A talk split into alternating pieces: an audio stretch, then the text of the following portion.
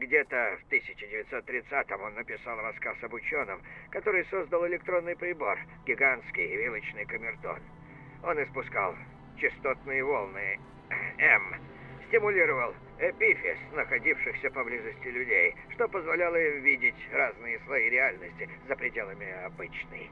Он видел невероятные вещи, иногда страшные, некие сущности.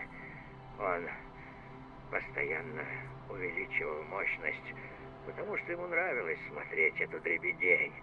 Но когда он понял, что эти сущности тоже его видят, было уже слишком поздно. Вселенная вещей – это статья американского философа и культуролога Стивена Шавира, или Шавера. Если кто захочет почитать, чтобы лучше понять идею, то ищите статью в Логосе на тему «Новые антологии». «Вселенная вещей» также это одноименный роман писательницы Гвинет Джонс, и также это один из подвидов темного поворота в континентальной философии – шизософии. Коротко говоря о романе, замесы в нем происходят следующее. Недалекое будущее. Землю посетили пришельцы и народная раса гуманоидов, с охуевшей прокачанными технологиями, лютыми познаниями. В общем, от такого преисполнения они на хуях вертели все кантианские различия между вещью в себе, вещью для нас и а, подобным. Само собой, люди от такого движа сразу перестали считать считать себя смысловым и ценностным центром Вселенной. То есть антропоцентризм стал отваливаться как рудимент. А, но нам более интересны не сюжетные перипетии, а то, как организованы и как работают эти инопланетные, сверхразумные Стаса и как просто. Если пытаться емко это сформулировать, то весь мир как бы является продолжением их самих. Сети их взаимодействий не ограничены, как у людей. Они могут передавать переживания, эмоции посредством обмена слизью, в которой закодированы их мысли и ощущения. Для них нет ни пространств, ни разделения на части, на вещи. Они словно находятся в баке со слизью, где есть все и сразу. Вот. Этот бак это и есть сама жизнь. В статье Стивена Шавира приведены отличные фрагменты из этого романа, содержащие описание этого. Описание того, как вот, этот, вот эти акты срабатывают а, на человеке. То бишь, ну то есть, что будет, если человек хоть на секунду погрузится в это и ощутит то, как пришельцы видят мир.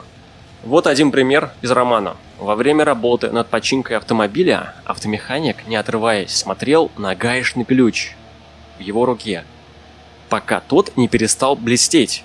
Кожа механика стала расплываться по ручке ключа, и этот акт содержит в себе эротический подтекст слияния с обнаженной жизнью, проникновение инородного вхождения в вещь, наполнение чужой самостью. То есть речь идет о самости вещи, о восстании вещи, о том, как вещи взбесилась.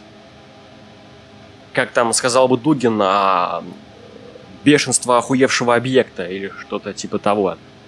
В общем, происходит удушение с слизью.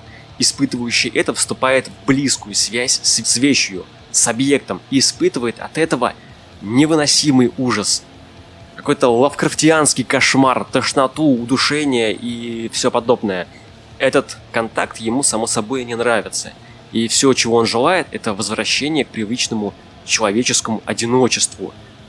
То есть а, в это состояние обратно туда, где вещь была подручной, послушной, молчаливой, непохотливой, знакомой и неживой. Первое, что хочется заметить относительно романа и реальной жизни, так это то, что мир, как продолжение субъекта, их связь, погруженность в глубину, пока что наиболее всего напоминает интернет и медийное пространство как форма продолжения человеческой субъектности.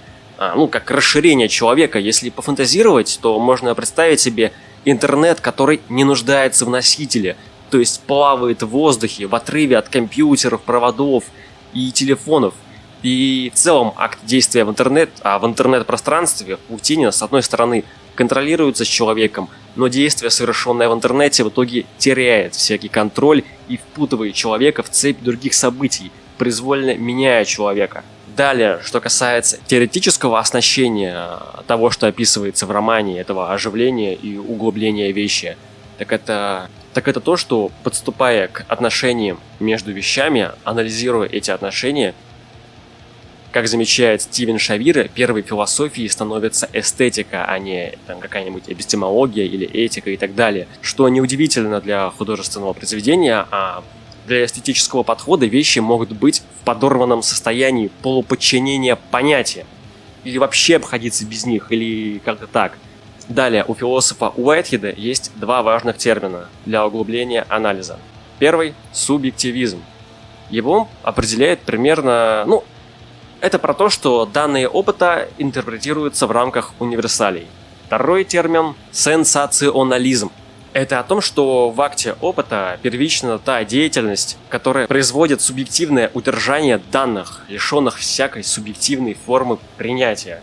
Итак, выделяя главные моменты этого уже в качестве теории, переход в сторону антропоморфизма, что способствует снятию антропоцентризма, потому что наделение вещей человеческими качествами позволяет помыслить мир не с позиции особой важности человека. Далее снятие разрыва между живым и неживым. Далее панпсихизм и наличие опыта у вообще всего. То есть э, опыт могут иметь вещи. И в общих чертах изложенное называют витальным материализмом. Это один из видов объектно-ориентированной антологии. Этот вид ООО находится в контратношениях с элиминативным материализмом, с различными теориями философов науки, которые про редукцию, как и со старыми механистическими, так и с новыми, подчиненными для квант-меха, а в контракт со всякими корреляционизмами и так далее. И напоследок, а, перечисленные составные теории были придуманы и описаны для проработки имманентности, для практик обладания опытом и для подготовки к человеческому распаду в новых технологиях и в космосе.